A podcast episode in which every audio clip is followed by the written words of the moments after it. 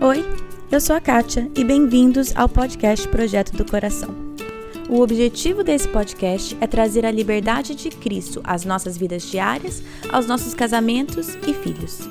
A nossa intenção é abordar qualquer assunto com clareza, base bíblica e vulnerabilidade. Eu realmente creio que Deus trabalha de formas diferentes em famílias diferentes, mas é nossa responsabilidade estar aberta à condução dele. Ao escutar os episódios, não caia na armadilha de comparar a sua história com a de outra pessoa. Simplesmente esteja aberta a ouvir o que Deus tem para você. Que Ele conduza a sua família e que este podcast seja meramente um instrumento nas mãos dele. Hoje eu converso com a Andréia Almeida. Ela é missionária em Moçambique e mãe de três filhos. Ela nos conta a história de como Deus trouxe esses filhos à família deles através da adoção. Quando eu me, Deus me fez mãe, eu aprendi a ser filha, filha de Deus. Hum. Né? eu, aprendi, eu entendi o valor da obediência, eu entendi o que, que Deus fez por mim, né, através de Jesus, o quanto que eu sou uma filha adotiva também, né, e assim como Deus me amou, eu tenho que amar os meus filhos incondicionalmente, né. Hum. E isso é um desafio, um desafio imenso. Esse é o episódio mais longo que eu já soltei, mas escute que você vai entender o porquê. Quanta coisa boa a Andrea tem para nos ensinar. Oi, Andrea. Oi, Kátia, tudo bem? Tudo bem, você? Graças a Deus, tudo bem. Então, Andréia, antes, né, pra gente começar, você poderia apresentar um pouco a, nossa, a sua família pra gente? Sim, eu e meu marido, nós somos, na verdade, gaúchos, né, brasileiros, a gente cresceu na mesma igreja, dá para se dizer, e na nossa adolescência a gente conheceu a Jesus, né? Uhum. Estávamos sempre muito envolvidos com, com a Palavra da Vida, que é um ministério com juventude que tem lá no Brasil. Uhum. E por influência dos missionários de lá, a gente sentiu também, né, Deus nos chamando para a obra missionária de tempo integral. Então fomos estudar em São Paulo e depois já ficamos por lá mesmo, trabalhando como missionários, uh, sempre com um desejo, assim, no fundo do coração, pela obra missionária transcultural, mas sempre em oração, né? Procurando viver o que Deus tinha preparado para a nossa vida em cada fase. Então a gente passou oito anos servindo ao Senhor lá em São Paulo, em Atibaia, e antes de mudar para Moçambique, a, a Duda e o Gabriel chegaram na nossa família. Eles são os nossos primeiros filhos adotivos, são irmãos uhum. de sangue e chegaram já nesse processo, na verdade, de mudança para Moçambique. E a nossa terceira filha, Isabela, ela é moçambicana e ela está conosco há mais ou menos 10 meses. Ah, legal. Então, qual, qual a idade dos três agora? Yeah. A Maria Eduarda tem 10 anos, Gabriel 8 e a Isabela completou 3, faz pouco tempo. Ai, que legal. Então, é sobre isso que eu queria perguntar um pouco mais, é que eu que, quero que a gente aprenda como comunidade, que a gente aprenda com a sua história, é sobre como Deus monta e como Deus montou a família de vocês através da adoção. É, você poderia falar um pouco como que você e o seu marido resolveram começar com esse processo de adotar a Maria Eduarda e o Gabriel? Sim. Antes já de casar, a gente conversava, né, sobre filhos, uhum. sonhos que a gente queria realizar, a família que a gente queria montar. Então, já na nossa conversa, assim, a nossa família ideal já incluía filhos adotivos. Uhum. É interessante, porque na nossa família não tinha casos de adoção. Ah, uhum. e a gente também não conhecia ninguém. Depois que a gente veio estudar em Atibaia e trabalhar, a gente conheceu várias famílias adotivas, mas antes disso a gente não tinha convívio, na verdade. Mas era uma coisa que Deus já tinha colocado no nosso coração. Uhum. E então a gente estava casado três anos, e tomando algumas decisões já um rumo um pouquinho mais certo em termos de ministério, defini algumas definições importantes, assim, né? Ah, porque os primeiros três anos é quase uma aventura, né? Pelo menos para nós foi, Vixe, pra gente de casamento. Uhum. E aí a gente decidiu engravidar, né? Então tá, é o ano da gravidez. Ah, a gente ficou um ano mais ou menos tentando e não deu em nada. Ah, aí e era sempre aquela frustração, né? Porque cada mês você fica orando, né, para sua menstruação uhum. atrasar e tal, né? Sim. Só que nunca, nunca acontecia isso. Aí a gente começou a fazer alguns exames, aí descobri que tava tudo bem comigo. Aí o meu marido também foi, né, fazer um check-up e tal. E aí ele descobriu que ele tinha um problema físico que dificultava hum. a gravidez, mas não impossibilitava. Certo. Ah, havia a chance de fazer um tratamento simples, né, assim, e aí ele fez. Ao retornar, né, para ver como é que tinha sido o resultado desse tratamento, a notícia foi mais triste. Ah. Que era impossível, e aí a gravidez só seria possível através de inseminação artificial, através de um doador. E a hum. gente não sentiu paz no coração. Ai, na verdade, faz, nunca fez parte do nosso plano isso. Eu não sou contra quem faz, uhum. mas a gente não achou que não era isso que Deus tinha para nós. Uhum. Porque seria muito arriscado e a gente nem condições tinha, né, para começar a história. Posso. Então a gente. Eu posso perguntar como que foi essa época para vocês?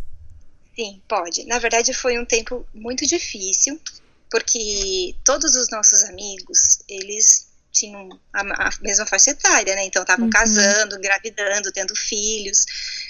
E a gente participando de mil e um chá de bebê diferente, né?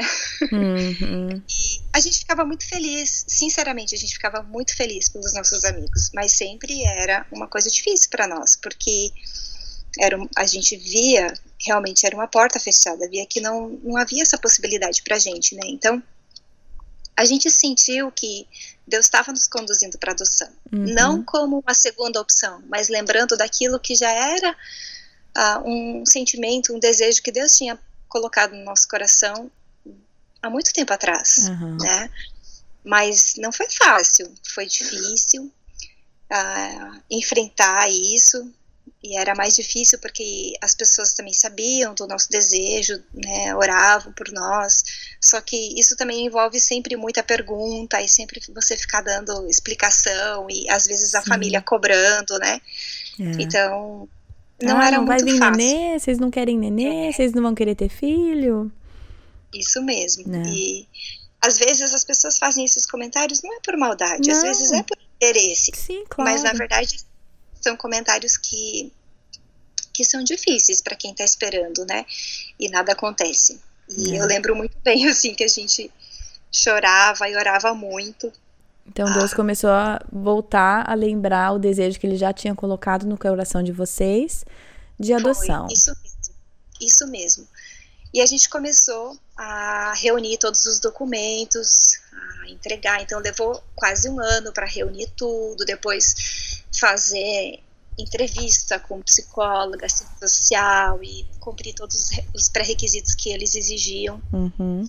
E durante todo esse tempo, a gente estava muito envolvido no ministério. E isso foi uma grande bênção para nós, porque a gente tinha pouco tempo para ficar se lamentando, né? Uhum. Normalmente a gente estava bem ocupado, tal. Isso foi bom. A gente aproveitou bem essa fase de não ter filhos. Acho que a gente conseguiu produzir muito, né? Servir ao Senhor.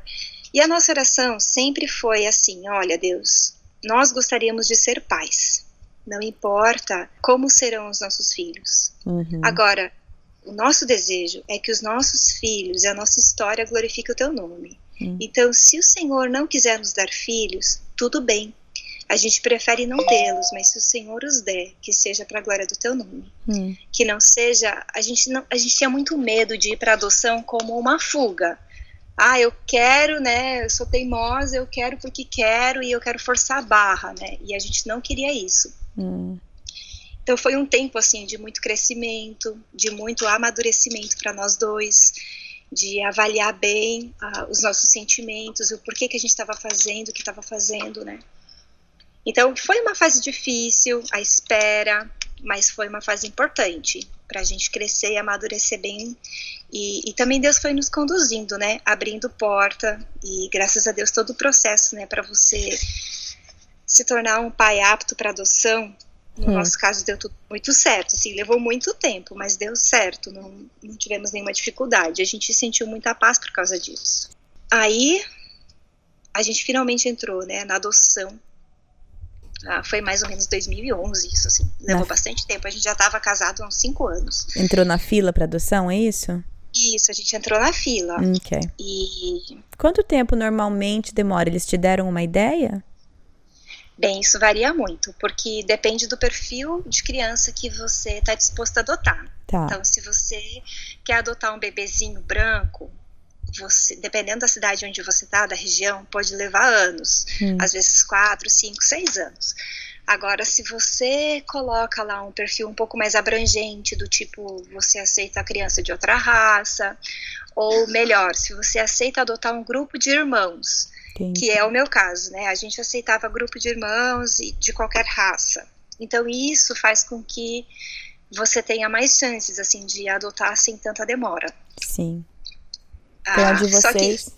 a- o, o critério de vocês foi bastante abrangente, então. foi, foi bem abrangente, porque de fato a gente não se importava assim com, com algumas coisas, né? Uhum. Só que no momento que a gente entrou na fila da adoção, aí bateu uma ansiedade ainda maior, né? Hum. Porque dá muita vontade de montar um quartinho, de comprar roupa, de comprar brinquedo. Ah, cada vez que o telefone toca, parece que já é assistente social dizendo: Olha, tem uma criança aqui, né? Sim, porque é, conhecer e tal. é do mesmo jeito que a gravidez é o momento de esperar o filho, vocês estando na É. filha é o seu momento de esperar o seu filho, né? É, Mas sem E é- poder, sem ter uma é data, ia né? dizer. É parecido, mas ao mesmo tempo é diferente, porque Hum. a espera da gravidez é uma preparação, assim, Tem uma Mas data. a espera tem uma data, tem um prazo, né? Assim, claro que tem muitas incertezas também, né? Infelizmente. Claro. Mas a adoção, no nosso caso, a gente não sabia nem idade ao, ao certo, Hum. a gente não sabia o sexo, a gente não sabia nada. Se eram Então, um, se eram dois, né? É, ou se eram três, porque eram a gente aceitava grupo. Tá certo. Então não tinha como a gente preparar nada mesmo. Ah, mas Deus também trabalhou, né? Eu sempre digo que às vezes é mais fácil ouvir um não de Deus do que um espera. Hum, espera é difícil. Ah, mas a gente é impaciente e Deus sabia disso e Deus precisava tratar isso no nosso coração. Então foi um tempo precioso, assim. Eu não queria viver de novo, hum. mas foi muito importante, assim, para a gente ah, crescer mesmo, né? Quando você Para diz Deus esticar a nossa fé. Sim, quando você diz tempo precioso, eu imagino um tempo muito cheio de coisas boas, mas não é isso que você quer dizer com precioso, né? É, eu- eu- ele foi precioso para o nosso crescimento espiritual, Hum, para a nossa união como casal. ah, mas nesse sentido, assim, para a gente confiar no Senhor, sabendo que Ele tinha algo preparado, e mesmo que a gente não tivesse ideia do que seria, como seria, nem quando, Deus tinha o controle. sim. Então foi muito importante para nós isso. Precioso no sentido do valor que isso teve no casamento, na família e no crescimento de vocês, né? Isso mesmo. Mas eu imagino que tenha sido de muita dificuldade, de muitas dúvidas, de muito questionamento. E de muitos temores, né? Porque quando você tá assim, na espera da adoção, parece que sempre tem alguém para contar uma história ruim ah, em relação à adoção, né? Sim, né? É. Vocês tiveram algum. Quais foram alguns, talvez, receios ou preconceitos que vocês tiveram que é, ultrapassar? Teve alguma coisa que fez com que vocês talvez pensassem em voltar atrás? E como vocês passaram por isso? Não Eu sei se- acho que o medo que mais fica assim, mais fala mais forte no coração de uma família adotiva é o medo de como que a criança vai te receber, Hum. ou como é que vai ser para você conquistar ela, ou tal, né? Em relação a isso, a gente não teve nada assim que nos fizesse voltar atrás, ou nenhum pensamento, ah, mas quando ele for adulto, aí ele vai querer procurar a família biológica e já não vai mais me amar, ou sei lá, né? Hum, A gente, infelizmente, conheceu casos assim, mas a gente não tinha esse tipo de temor. No- o único momento em que a gente ficou numa encruzilhada foi que, enquanto a gente esperava o processo da adoção, a gente ficou sabendo da história da Dudu do Gabriel.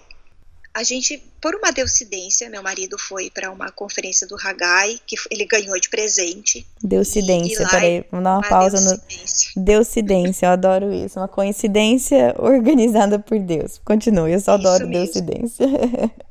Ele ganhou, né, esse, uhum. esse curso do Hagai para fazer, e ele foi.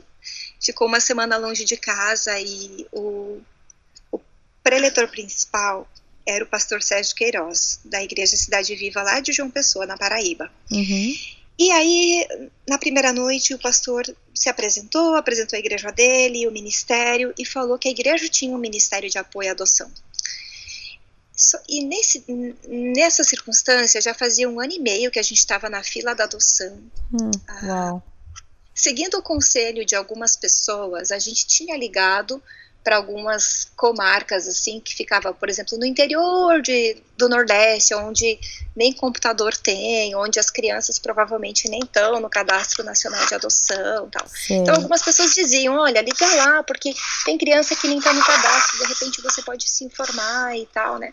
E a gente tá bom, né? Pegamos os contatos, tudo, fizemos tudo direitinho, ligamos para saber, só que era um balde de água atrás do outro, assim. Hum. Tinha muitas crianças, de fato, que estavam para adoção, mas as circunstâncias, assim, não eram boas, não eram favoráveis para adoção.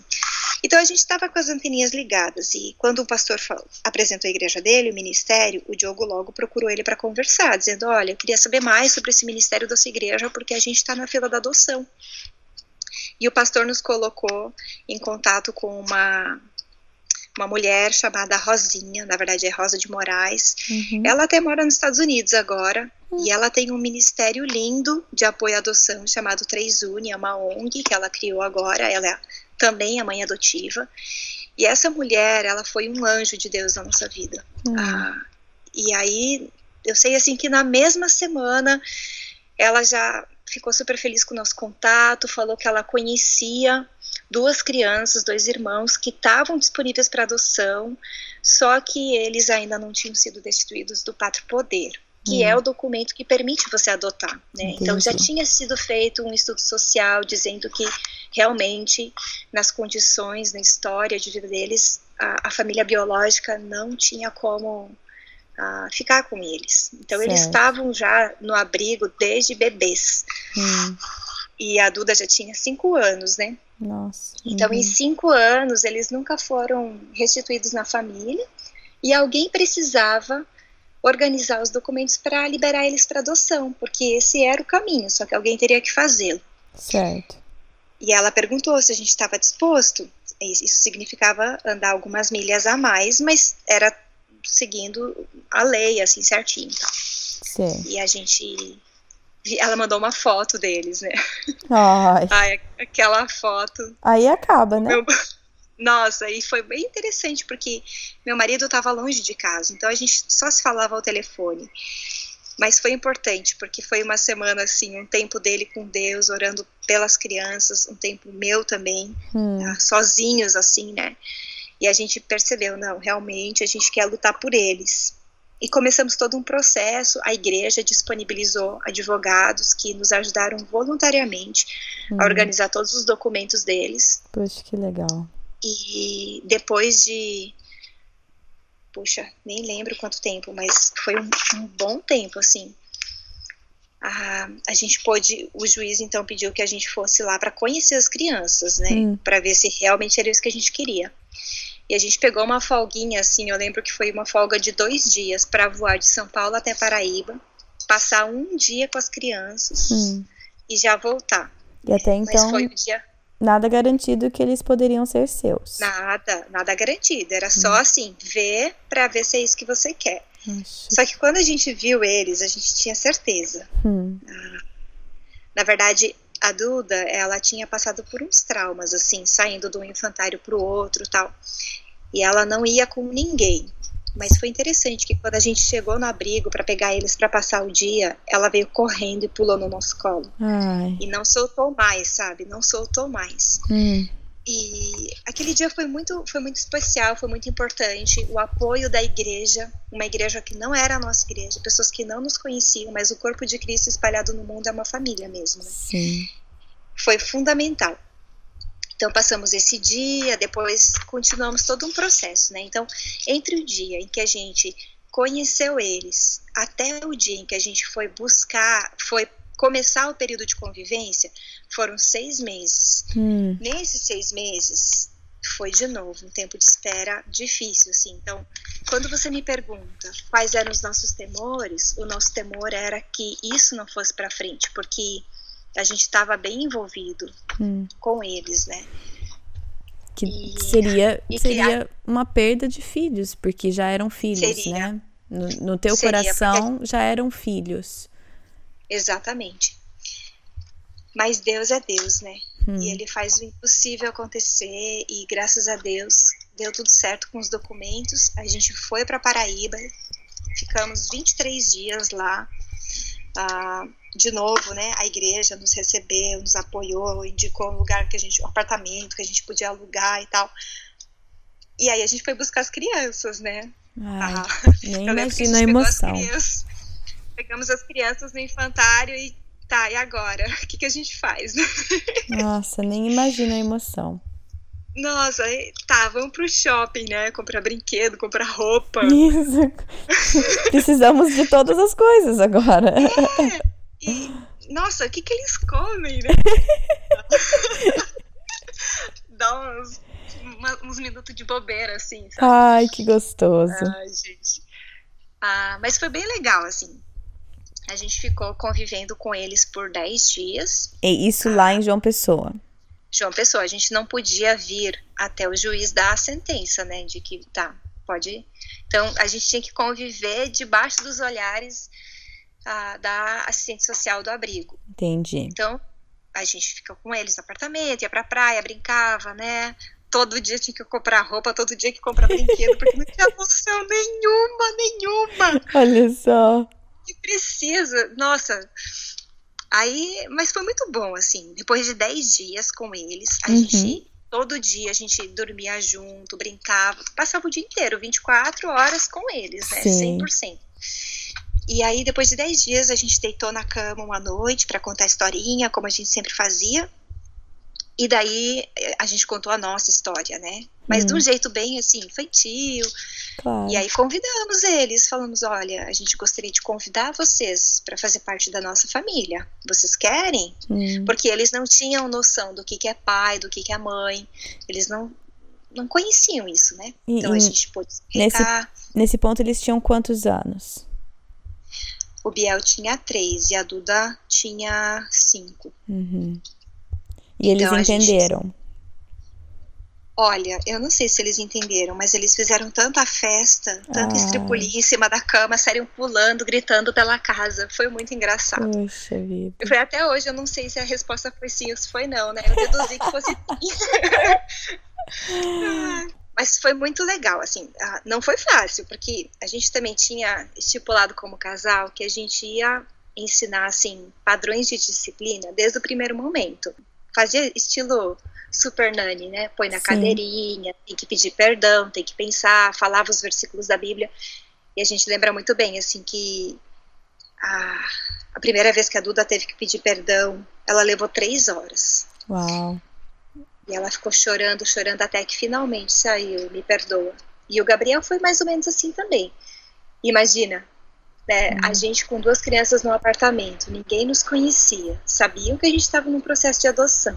Ah. E as crianças chorando por três horas seguidas, a gente tinha medo de perdê-los, né?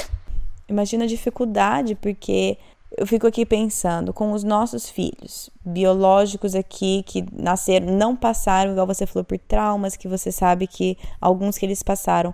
A gente já tem receio em não é em, em dar consequência, em dar coisa assim, mesmo sabendo que é para o próprio bem. Eu imagino a dificuldade de vocês sabendo que é o certo, que né, dar limites e estipular isso é a maior forma de amor que a gente pode dar para os nossos filhos.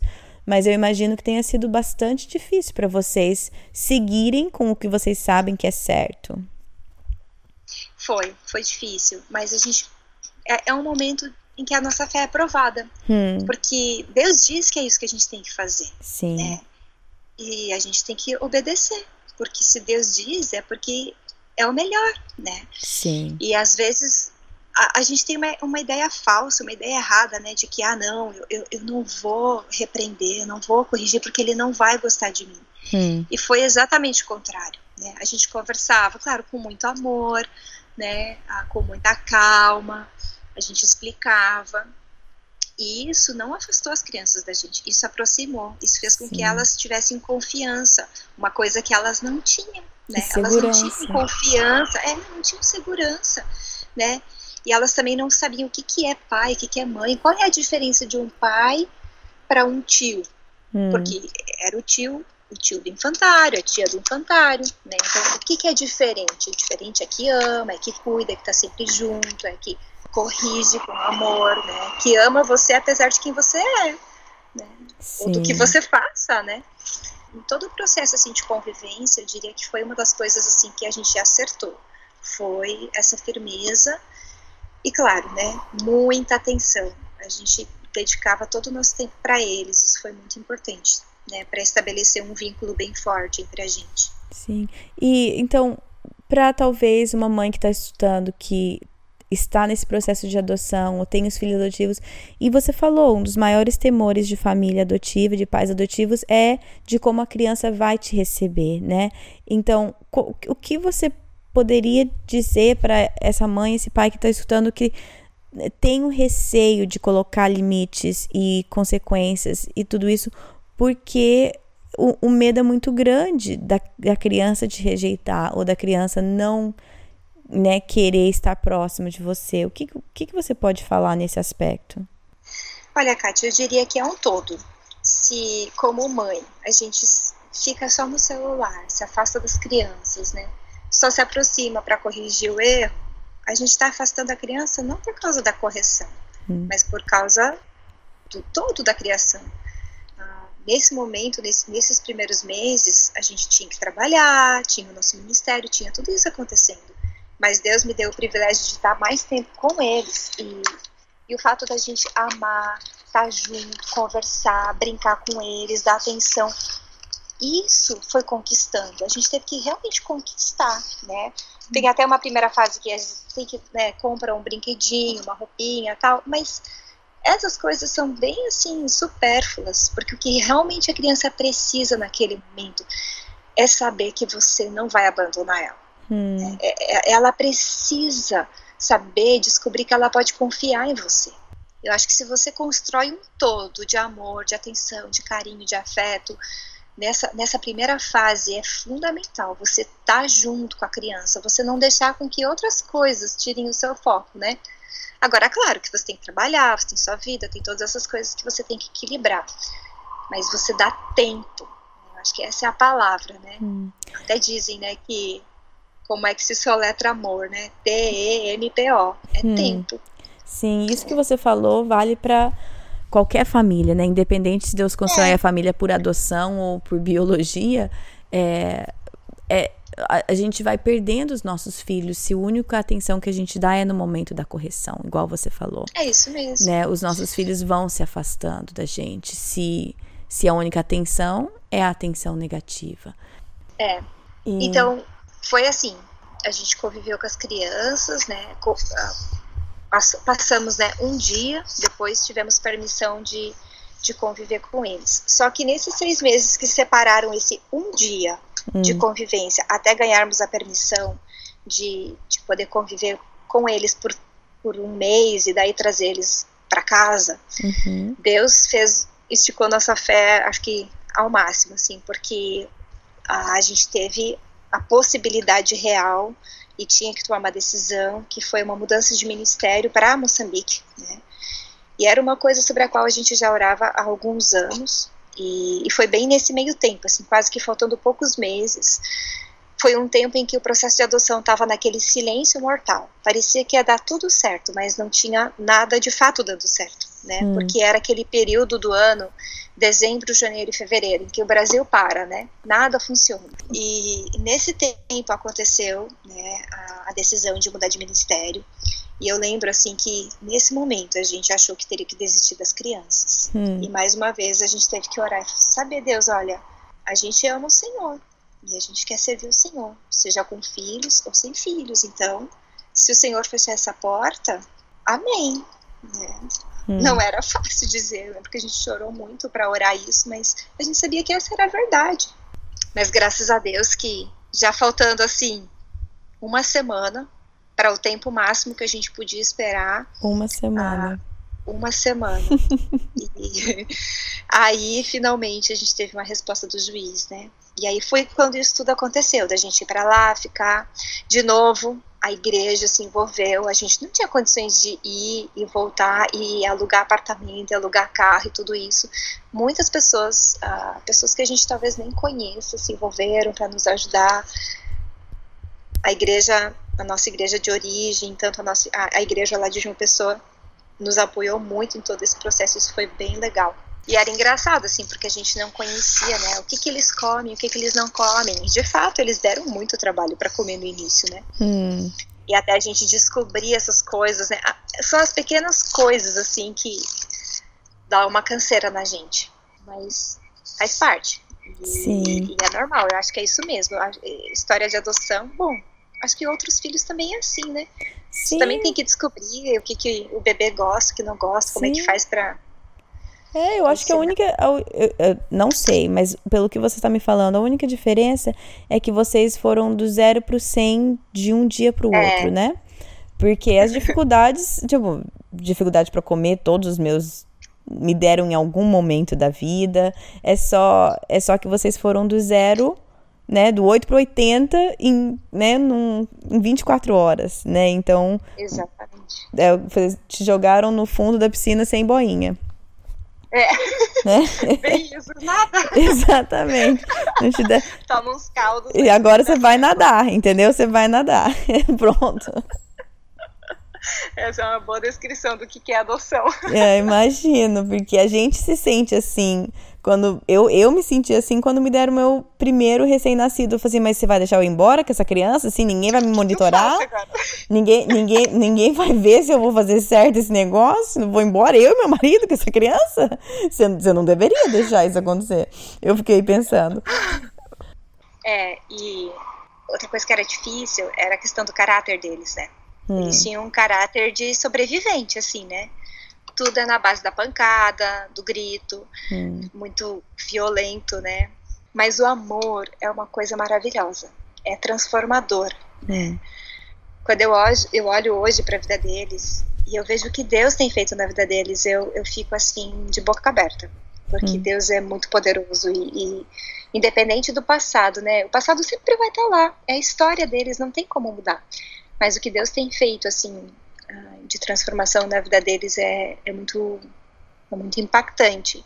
Hum. Então vale muito a pena, assim, né? Então quem está ah, na fila da adoção e está disposto a adotar uma criança já um pouco mais crescido, tem que ter essa noção de que pode ser muito difícil e provavelmente vai ser muito difícil, porque eles vão te testar a paciência, o amor ao máximo, e você tem que ficar firme sabendo que Deus é poderoso e que ele vai usar a sua vida para transformar aquela criança, né? Não você, você não vai, mas Deus, Deus tem poder para isso. Né? Hum. Como que ah, você diria que, dar... que eles, assim, porque eu sei os meus, mas me dá alguns exemplos de como que eles testaram o amor, testaram a, a confiança de vocês? O Gabriel, ele era muito rebelde, muito rebelde, se deixasse ele saia correndo, né? Hum. Então, já o momento da disciplina já é um momento tenso, já é difícil. Quando a criança é rebelde, fica, dificulta bastante, assim. Eles nos testavam muito, ah, claro, nessa questão de obediência, na questão da comida, de ficar duas, três horas sentada, Duda, na frente de um prato sem comer. Teve um momento que eu ouvi, né, a temida frase, mas você não é minha mãe. O que, que ela queria realmente ouvir? É, sim, eu sou sua mãe. Sim. Deus, Deus me escolheu para ser sua mãe uhum. e eu vou ser uhum. sua mãe para sempre. Sim. Né? Nada vai mudar, o seu comportamento não vai mudar isso porque eu amo você, eu escolhi te amar e eu pra, vou te amar para sempre. Hum. E isso desmontou, isso Sim. desmonta a criança, né? Sim. Porque é, então, é o que você falou, era isso que ela estava querendo ouvir, né? É. Não era necessariamente o que ela queria dizer, mas era, era a maneira dela conseguir escutar o que ela queria e precisava escutar. É, e outras coisas que eles falavam assim, que na verdade, graças a Deus, eu já não lembro, mas eu lembro que que feriam, assim, palavras que feriam, e a gente tinha que dizer para eles: olha, você não deve falar dessa maneira, porque isso fere os nossos sentimentos, a gente não gosta, você também não gostaria de ouvir isso. Então, ó, você pode falar assim, né? Então, eu tinha que ensinar um outro jeito de falar, expressar o sentimento que não fosse ah, tão difícil, né? Para lidar com frases assim, que ferem e, e, coisas assim, igual você falou, você não é minha mãe, para lidar com isso de uma maneira é, sábia e saudável, você tem que saber de onde vem isso. Vocês tiveram alguns recursos, treinamentos, livros que puderam te ajudar, por exemplo, a não tomar isso pessoalmente. É impossível não tomar pessoalmente 100%, mas a entender, igual você falou, eu entendi que o que ela precisava era escutar isso. Como que você chegou nesse ponto? A gente. Uma das coisas que é mais importante de tudo é a união do casal. Hum. Marido e mulher tem que estar junto nisso. E uma das coisas que a gente sempre fazia, eu e meu marido, a gente conversava sobre tudo isso. E a gente orava, porque no momento ali em que você ouve não é fácil, mas depois você conversa, você se afasta um pouquinho da situação e você vê ela de um outro ângulo. Né? Então, você não reagir de uma forma imediata, né? Mas você ter tempo para orar, conversar um pouco. Eu estava cercada de, de mulheres tementes a Deus e eu louvo muito o Senhor por isso. Mulheres com quem eu podia chorar, desabafar e abrir o coração e elas me davam bons conselhos em relação à disciplina de filho e, e me encorajavam com a palavra. A uhum. gente leu muitos livros também sobre educação de filhos, muitos mesmo, antes das crianças chegarem, e alguns livros sobre adoção. Hum. Eu tive a infelicidade de não encontrar bons livros sobre adoção. Eu não sei se existem, mas os que eu li, eu não gostei. Só teve um livro até hoje que eu posso dizer se realmente valeu a pena. Porque, hum. em geral, ah, são biografias, ou se não, teve um livro assim que eu lembro bem que ele só tudo era culpa da adoção, né? Ah, seu filho é assim porque ele é adotivo, ele é assim hum. por causa e eu acho isso errado. Sim. Eu acho sim que uma criança adotiva, ela tem uma história diferente, ela tem traumas e ela precisa de um apoio, de, de muita conversa, ela precisa do amor da família para superar isso. Mas eu acredito que maior, a maior dificuldade do comportamento da criança não é porque ela é adotiva, é por causa do pecado do coração.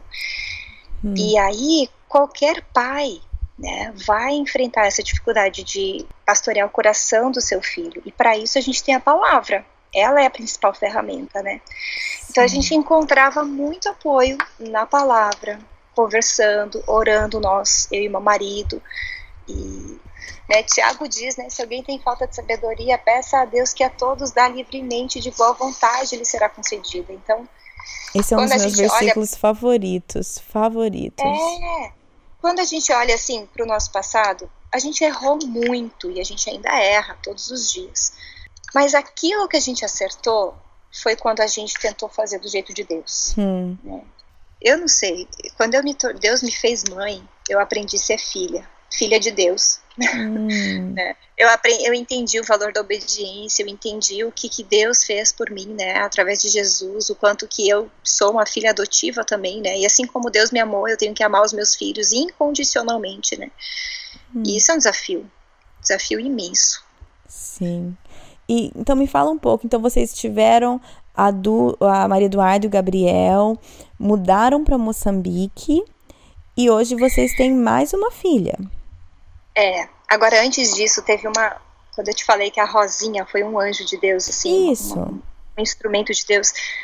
Quando a gente estava prestes a mudar, achando que não ia dar certo, o tempo não daria para finalizar o processo de adoção com a Duda Cubiel, uma vez que o juiz não dava nenhuma resposta, eu lembro que a gente escreveu uma carta para ela, um e-mail, né, dizendo: Olha, Rosinha, as circunstâncias da nossa vida mudou, mudaram. Agora a gente vai mudar de país, um país quarto país mais pobre do mundo, a gente, hum. os filhos ficariam longe de toda a família, não teriam convívio por anos. Hum.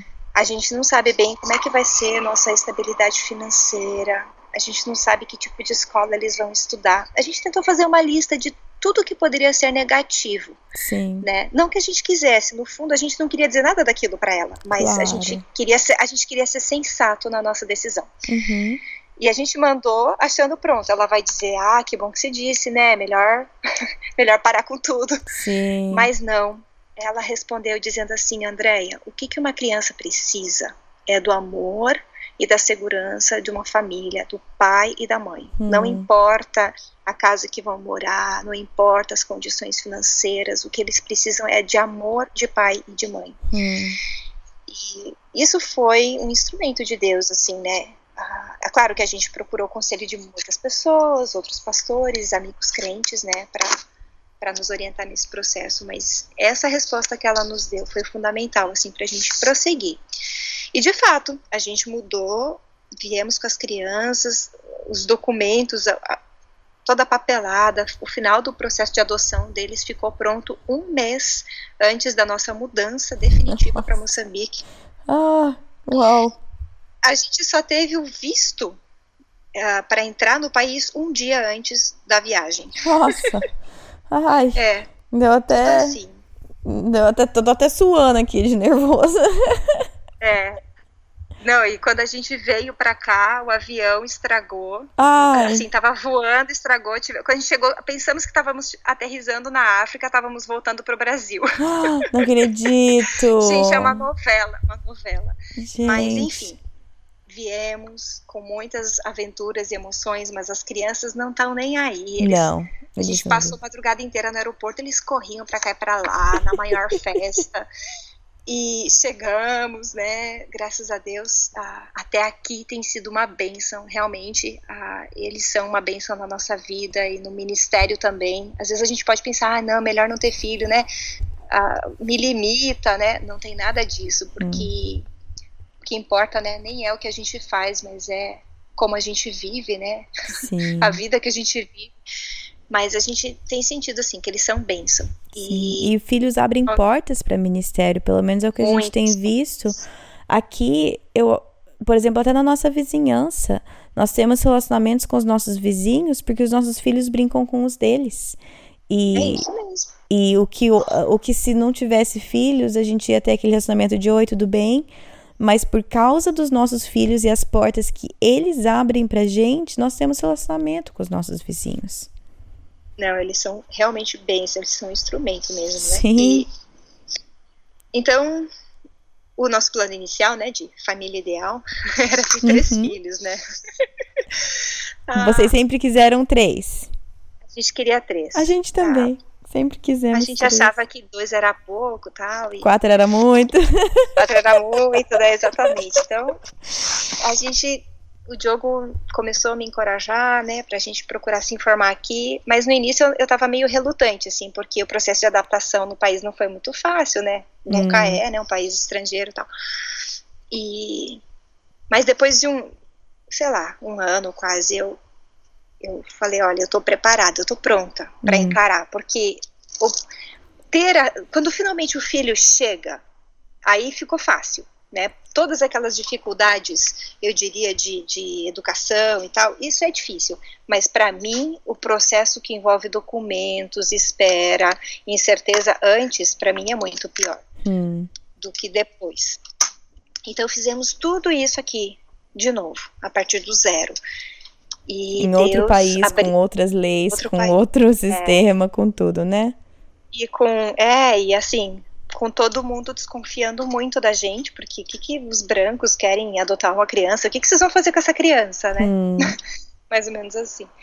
E, mas Deus abriu as portas e a Belinha também. Não foi fácil o processo dela, mas foi até um, um pouco mais fácil do que no Brasil. Mas ela também chegou assim num momento de incertezas. A gente já estava se preparando para voltar para o Brasil pela primeira vez em quatro anos. Foi aí que a Belinha chegou. Então ela chegou assim nos 45 do segundo tempo para conseguir fazer passaporte, documento e poder viajar com a gente. Uau. Todo mundo dizia não vai dar, melhor desistir, não vai dar. Todo mundo que envolve tipo juiz, assistente Sei. social, né? Mas a gente falava não, se Deus não quiser, ele vai fechar a porta. E sim. enquanto Deus não fechar a porta, a gente continua dando os passos necessários para para isso acontecer. Sim. E então, aconteceu. Bela... Ela agora faz Não, parte da sua família. Bela chegou, gente, ela é a alegria da casa. ela é fenomenal, assim. Criança mais doce que eu já conheci na face da terra e ela chegou para completar.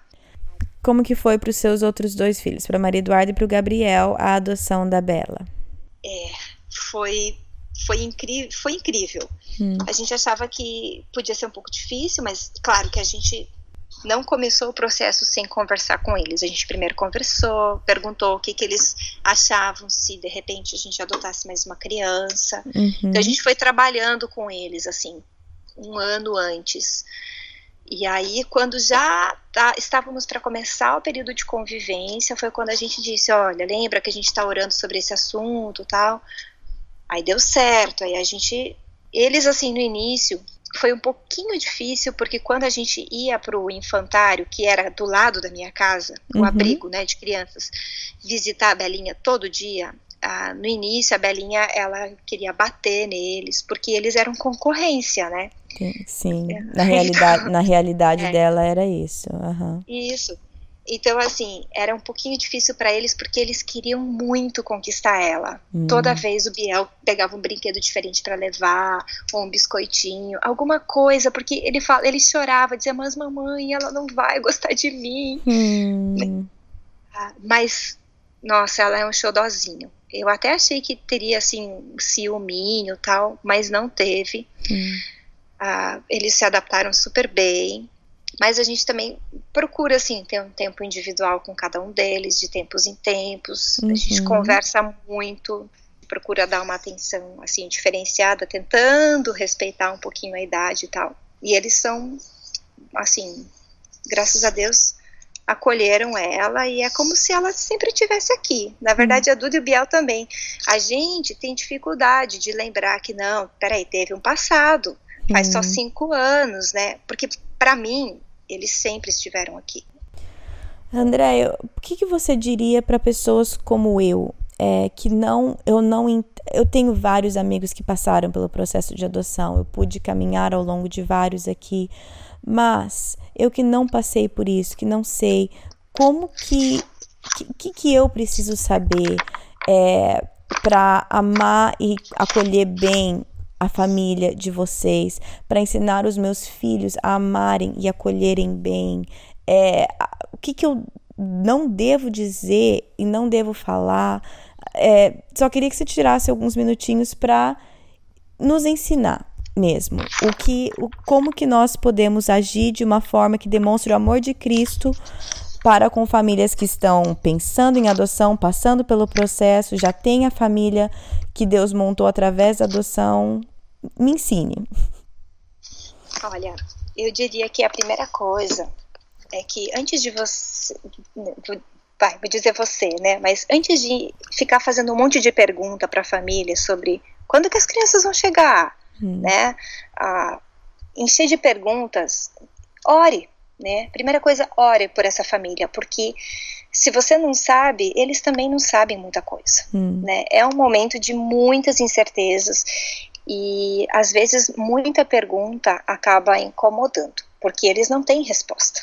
Hum. Né? A hum. gente, como pai adotivo, não tem resposta. Ai, vai dar certo? Não sei, não hum. sei se vai dar. Né? Então, ore, ore para que Deus né, dê para essa família calma, paciência nesse tempo de espera. Ah, então, fale mais com Deus sobre a adoção daquela família do que ficar insistindo né, com perguntas que eles não vão ter as respostas, provavelmente. Hum, Outra coisa que eu diria é evita ficar contando história. Ai, eu fiquei sabendo de uma história. Ai, deu tanto problema, né? Ou às vezes até um, um comentário assim infeliz sobre que pode plantar medo e incerteza, né? Ai, mas e se ele tiver uma doença, né? Hum, mas você não conhece o histórico de saúde da criança. Eu diria, usa o princípio de Efésios 4:29, né? Fale só aquilo que edifica. Hum. Se aquilo que você tem para dizer não vai edificar, não vai ser uma bênção, não fala. Mesmo que você esteja pensando e que você esteja sinceramente preocupada, não fala né? Uhum. Pensa, ora, né? Com certeza aquela família considerou muitas coisas, coisas que uma família que não adota nem pensa em considerar. Mas Sim. eles consideram e eles são orientados pela ação social, por psicólogos. Sim. Então, eu diria que é muito importante que as pessoas aprendam a falar só o que edifica. Hum. Né? Os comentários infelizes, né, eles não deveriam ser muito comuns entre nós os cristãos, né? Porque a gente tem a palavra de Deus que nos orienta, né, a dizer somente aquilo que realmente vai ser bom. Sim. Outra coisa, né, ficar dizendo que ah, mas os conflitos, né, a rebeldia, tal, tudo isso é culpa da adoção. A gente já falou um pouco sobre isso, né? Sim. Lembra que adoção não é necessariamente né, o que causa os hum. problemas, mas com certeza é o pecado. Sim. Uh, outra coisa é evita fazer perguntas sobre o histórico da criança adotiva na frente da criança adotiva. Hum. Isso é uma das coisas que a gente mais assim luta, hum. porque é muito comum, porque às vezes o adulto ele acha que a criança não está ouvindo, que ela não está prestando atenção, que ela não vai se importar. E por mais que a família seja muito aberta para falar sobre adoção dentro de casa, ficar fazendo pergunta para a criança na frente dela ou sobre o histórico dela, isso deixa a criança muito constrangida. Né? E isso é bem ruim. Então, não, não pergunta, né? Ou procura um, um, momento que esteja só você e o adulto, né? Uhum. Não na frente da criança. Outra coisa é, se nós na igreja ou na família tem uma, né, uma família adotiva e você é mãe, você é pai, prepara os teus filhos para hum. receber aquela criança adotiva. Ou lá na escola, tem um coleguinha da escola que é um filho adotivo. Então, conversa com os teus filhos sobre adoção, hum. né? Pergunta, você gostaria de saber alguma coisa? Instrui ele, porque às vezes o adulto até consegue, né? Não falar o que pensa, mas hum. criança fala. e às vezes as crianças são cruéis nos comentários que fazem, né? E os meus filhos tiveram algumas crises, assim, não porque eles não gostem de falar, porque a gente conversa bastante, a gente é bem aberto com eles, mas eles não gostam quando outras crianças ficam insistindo no assunto, né? Hum. Então, se você pudesse orientar os teus próprios filhos, olha, filhos, se você quiser conversar sobre o assunto, vem conversar com a mamãe, com o papai, né? E eu vou responder suas perguntas, né? uhum. né? Pode ficar um pouco mais fácil.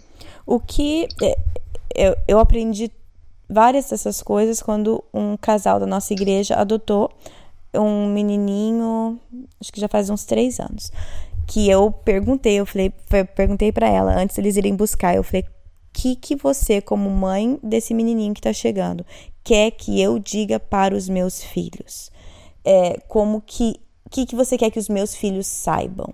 Então, essa seria a pergunta. O que, que você quer que. O que, que, eu, o que, que você quer que eu, se eu tivesse. Né, se os meus filhos convivessem com os teus, o que, que você gostaria que eu falasse para o meu filho?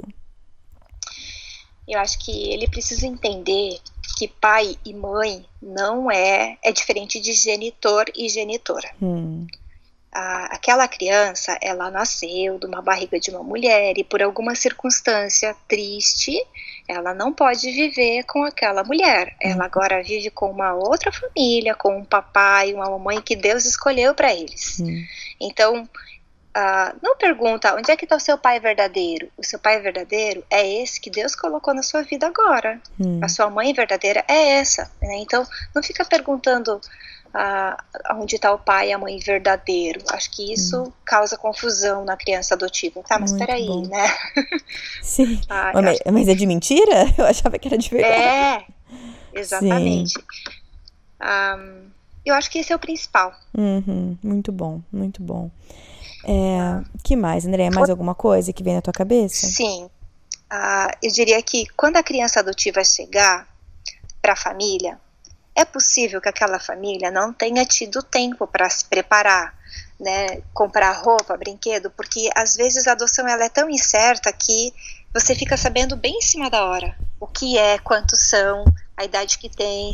Uhum. Então, eu diria que seria muito legal se as famílias e a igreja, e a gente viveu isso, estivesse pronto para suprir necessidades imediatas que aquela família possa ter, né? Desde roupinha, brinquedo, comidinha, né? Eu lembro que na nossa história teve gente que deu cama, hum. guarda-roupa, várias coisas que a gente não tinha e que o pessoal se mobilizou para nos ajudar e isso foi muito importante. Eu vi, eu acompanhei algumas histórias já, né, de igrejas que organizaram um chá de boas-vindas, né? Não é um chá hum. de bebê, nada, mas é tipo um chá de boas-vindas. A gente não teve isso, mas eu acho super legal quem tem. Uhum. Acho que é importante a família sentir que eles também estão entrando no mundo da paternidade, isso uhum. é parte.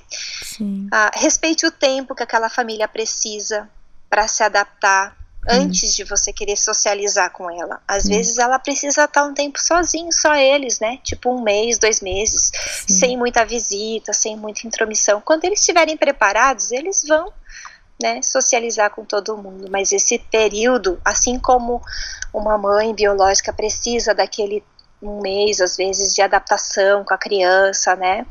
A família adotiva também precisa. Isso então, foi uma coisa que eu aprendi com essa família da nossa igreja, essa amiga minha, que eu não imaginava. Quando eu perguntei para ela antes de eles irem buscar, ela falou assim: "Nós vamos pedir para as pessoas não tentarem pegar ele do nosso colo. E eu achei isso. isso. interessantíssimo. Eu nunca tinha pensado nisso. Essas outras coisas, eu já, mas esse lance, ela falou assim, porque ele precisa entender que o vínculo é com o pai e com a mãe.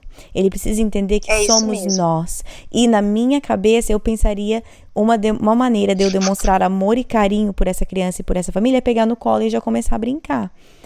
E é. eu fiquei muito grata que ela me explicou isso, e eu entendi, é claro que a gente respeitou na hora, que ela falou, ele precisa ficar no nosso colo os primeiros, eu não lembro se era dois ou três meses que eles tinham estipulado, que era o tempo que eles queriam. Mas eu achei muito importante esse fato. É, e é mesmo. Então respeita esse tempo. E outra coisa, assim, é uma, é uma criança adotiva, mas é uma criança normal, né? uhum. né? É filho. Sim. Então, trate a família, trate a criança com normalidade. É uma criança, é uma família, é um filho. Né? Então, não, não ficar. Ai, seu filho adotivo. Não, é seu filho. Seu filho. Ponto. Uhum. Né? Sim. Tenho também alguns conselhos para a família adotiva. Hum, por favor. Né? Enquanto esperam. Hum. ah, eu diria que leiam bons livros sobre educação de filhos, de hum. todas as idades, porque dependendo do perfil que você escolheu, né, você pode ter um filho de um ano e outro de sete ao mesmo tempo, né? Hum.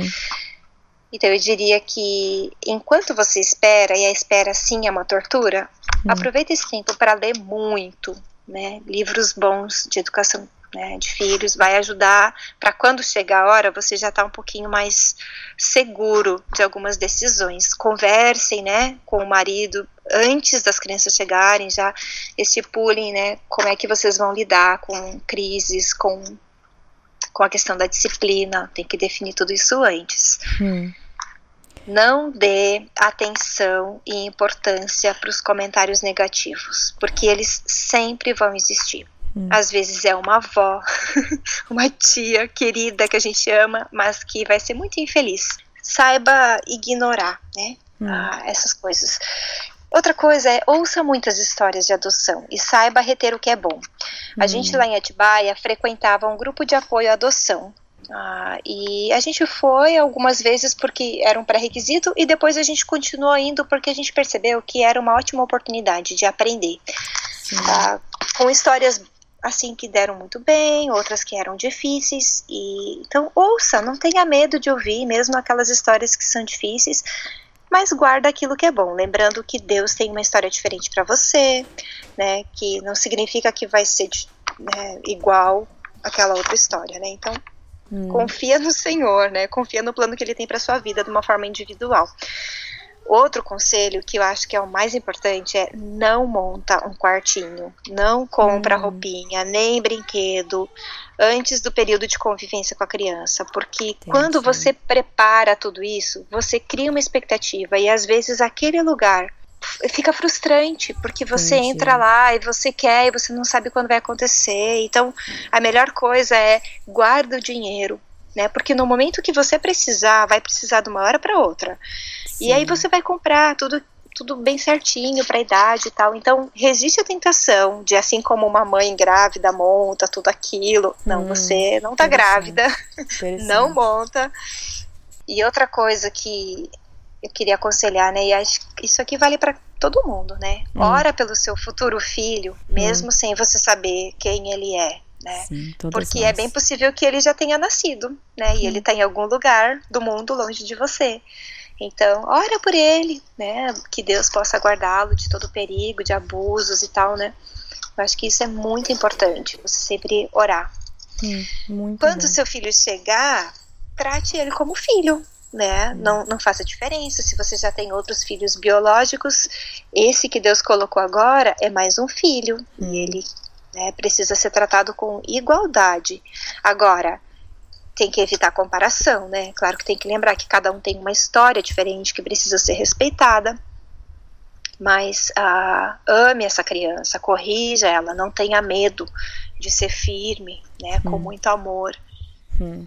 Ah, depois que a criança chegou também, né? Priorize estar presente na vida dele nesse primeiro tempo para fortalecer o vínculo, as coisas mais simples, desde dormir uma sonequinha de 10 minutos com a criança, ver um filminho juntinho na cama da mamãe e do papai, isso é importantíssimo para a criança, né? Hum.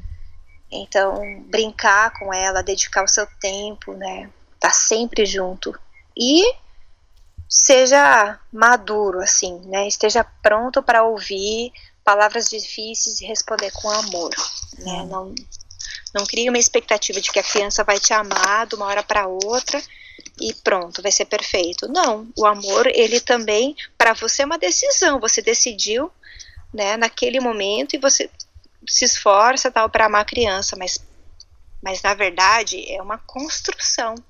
Leva Sim. tempo, né, até a criança criar esse afeto, até o amor ser algo recíproco, né? Então entenda, respeite isso Sim. Eu estou falando com você usando uma carta que eu escrevi para os filhos, uma carta de 13 páginas, para eu não hum. esquecer de nenhum detalhe da história deles, porque com o passar do tempo, muitas coisas acontecem na nossa vida, a gente vai esquecendo de detalhes, de lições hum. que Deus ensinou, de músicas que hum. Deus usou para confortar, de quais foram os versículos que Deus usou para encorajar, né? E a gente sempre quis que as crianças tivessem uma perspectiva de como Deus é bom e não de nossa que tragédia.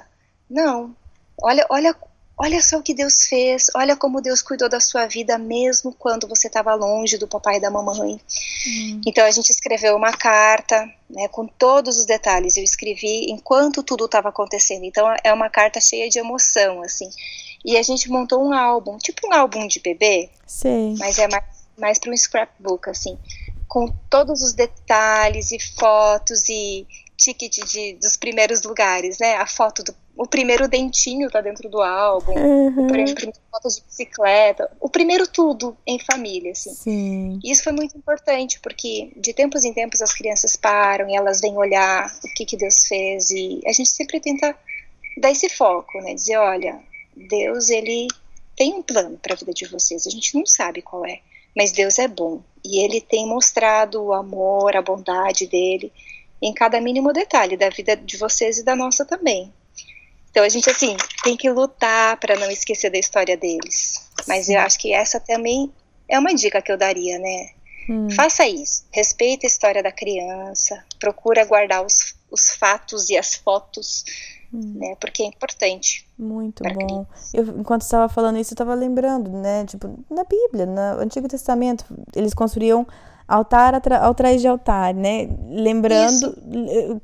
as pedras eram significantes do que Deus tinha feito ali. E era para gerações e gerações lembrarem o que Deus havia feito. E é o que vocês fizeram, né? Um scrapbook, é, são fotos, são cartas mas é esse mesmo conceito, é seguindo o comando de Deus de lembre o que eu fiz aqui, né? Lembre, lembre o, o, o, o mar que eu fiz vocês atravessar, o rio que eu fiz vocês atravessarem, lembre disso. Então, tem uma poesia da escritora Edileia Lopes. Essa poesia chama O Tempo de Deus.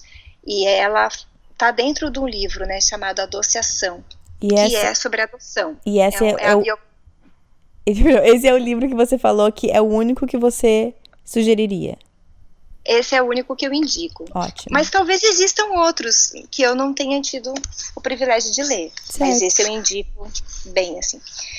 Então a poesia é assim: lemos a Bíblia, admiramos suas tramas perfeitas e até nos emocionamos com a presença inconfundível do Deus Eu Sou, agindo sempre de maneira extraordinária, justa e surpreendente.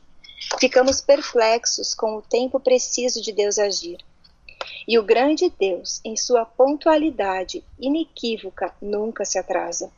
Abriu o mar na hora exata. A pedra que atingiu Golias também o derrubou no momento exato em que ele partia de forma furiosa em direção ao pequeno e frágil pastor de ovelhas. O fogo desceu do céu de forma pontual, exatamente na hora em que o profeta Elias o invocou. As muralhas de Jericó só vieram abaixo no sétimo dia. Na sétima volta, no cronos indiscutível e intrigante de Deus. Quanta curiosidade cerca a nossa mente quando o assunto é esse. Interessante, como no decorrer dos tempos a história se repete. Agora somos nós, felizes ou não, que temos que nos submeter ao tempo dele. Mas como é difícil essa tarefa. Deus transforma-nos, Socorre-nos em nossa fragilidade e ajuda-nos a crer na tua provisão e esperar por ela, pelo maná do céu, que vem sempre no tempo certo e na medida exata das nossas necessidades individuais. Ajuda-nos a crer que, apesar dos anos, da história, do mundo, o Senhor não mudou. Hum. Continua exatamente o mesmo que age no tempo certo e preciso. Senhor, somos filhos frágeis e dependentes, mas não somos órfãos. Aleluia! Que nossos lábios declarem e o nosso coração confirme o que a tua palavra nos orienta a dizer em tempos de lutas. Quanto a nós, nossos olhos estão fitos em ti, nossas vidas em tuas mãos. E confiantes nessa inquestionável certeza, podemos dizer que tudo está bem misteriosamente bem, excedendo todo e qualquer entendimento. Tudo está muito bem, pois o relógio de Deus continua pontual e os seus planos de amor caminham exatamente dentro do cronograma programado na mesa de reuniões dos céus, para o louvor da sua glória e para o nosso crescimento. Por isso, Deus, nossa alma não se abaterá, nem se perturbará, mas tão somente esperará em ti. Fim. Uau muito, muito bom. Não sei nem o que dizer. Adeus, até amanhã. É. Não precisa falar mais nada. É, eu acho que essa poesia, para mim, hum. ela descreve o nosso tempo de espera e o nosso a minha história porque hum. Deus não quis Deus não Deus escolheu não me dar filhos biológicos e hoje eu louvo a Deus por isso louvo a Deus pelos filhos que Ele escolheu porque esses filhos eu acho que e essa história ela traz mais glória para Deus, né? E aí Deus tem uma história diferente para cada um, mas na, no meu caso foi assim. E Deus usou esses filhos para moldar o meu caráter. E Deus usou o tempo de espera para para me aquietar e me ensinar a confiar e para que hoje eu consiga encarar desafios ainda maiores, porque eu precisava disso, né? Então, hum. muitas vezes eu chorei e eu fiquei frustrada e eu fiquei triste porque Deus não me dava filhos, porque eu não engravidava, porque Glória a Deus por tudo isso. Agora eu posso dizer glória a Deus. Deus tinha de, algo diferente, Deus tinha hum. algo melhor, né? Hum.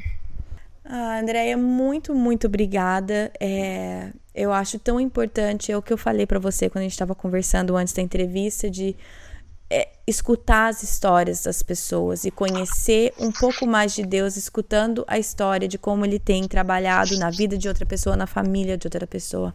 E foi isso que você providenciou aqui pra gente. A gente pôde escutar a tua história e conhecer um pouco mais sobre o caráter de Deus, sobre quem ele é e sobre a fidelidade dele através da história da sua família. Amém. Louvado seja Deus, né? Bom, eu aprendi demais conversando com a Andrea e eu espero que vocês também tenham escutando a nossa conversa. todos os recursos que a Andrea mencionou estão no site projetodocoração.com. Também esse poema que ela leu é a versão reduzida do poema. O poema é bem maior, bem completo, muito lindo e eu coloquei ele lá no site também, caso você tenha interesse, tá lá na íntegra. Se você conhece alguém que você acha que beneficiaria dessa entrevista, dessa conversa com a Andrea, compartilhe esse episódio com ela. Eu tenho conversado com várias mães adotivas que têm se queixado da falta de materiais bons, da falta de recursos bons. E talvez essa conversa e esse relato da Andrea seja o que aquela pessoa precisa, a gente não sabe, não é? Então, é, acho que é isso. Tem o Sondando o Coração dessa semana, o devocional, e o tema central daquele devocional, do devocional dessa semana, é o princípio de Efésio 4:29 que a Andréia cita, que é nenhuma palavra torpe saia da boca de vocês, mas apenas a que for útil para edificar os outros, conforme necessidade, para que conceda graça aos que a ouvem. Vamos tentar seguir esse princípio. A Andrea falou mesmo, entre os cristãos, essas falas torpes que machucam que ferem deveriam ser poucas, deveriam ser muito menos do que são. Claro que todo mundo erra, todo mundo pisa na bola, mas vamos focar nesse versículo, Efésios 4, 29. O sondando o coração está focando neste versículo e nesse princípio de controlando as nossas palavras e filtrando através desse princípio. É útil? Vai edificar? É necessário? Concede graça? Então vamos aprender um pouco mais sobre isso juntos. Está lá no site. Também você pode acompanhar no Facebook, tem a página Projeto do Coração. Também tem um grupo que é onde você pode postar se tiver alguma pergunta para a Andrea, ela vai estar tá lá para responder. É, qualquer comentário está aberto para vocês. Também tem um Instagram que é PDC Podcast. Pode seguir em qualquer um dos lugares ou em todos os lugares ou nenhum dos lugares e só por aqui. Tá bom? Acho que é isso. Semana que vem a gente segue com o nosso a nossa minissérie de Vivendo Virtudes e a gente continua com falando da alegria. Tem mais algumas atividades práticas, algumas ideias para sua família e também um update de como que está a situação aqui na nossa casa. Então, acho que é isso, gente. Bom final de semana para vocês e até semana que vem. Na Bíblia, em Miqueias 5:5, está escrito que ele será a sua paz. Se eu acredito na Bíblia, eu acredito que apesar das minhas circunstâncias, ele será a minha paz. Meus filhos estão tocando terror dentro de casa? Ele será a minha paz. Estou me sentindo culpada por não passar mais tempo com os meus filhos? Ele será a minha paz. Tô cansada de ter as mesmas brigas de sempre com meu marido? Ele será a minha paz. Gritei e perdi a paciência de novo? Ele será a minha paz. Vamos tentar lembrar disso e, com a ajuda de Deus, escolher a viver nessa paz todos os dias. Sim. Ah, algum comentário? Ai, ai socorro, peraí. Pera. Guys. Oh, Caleb.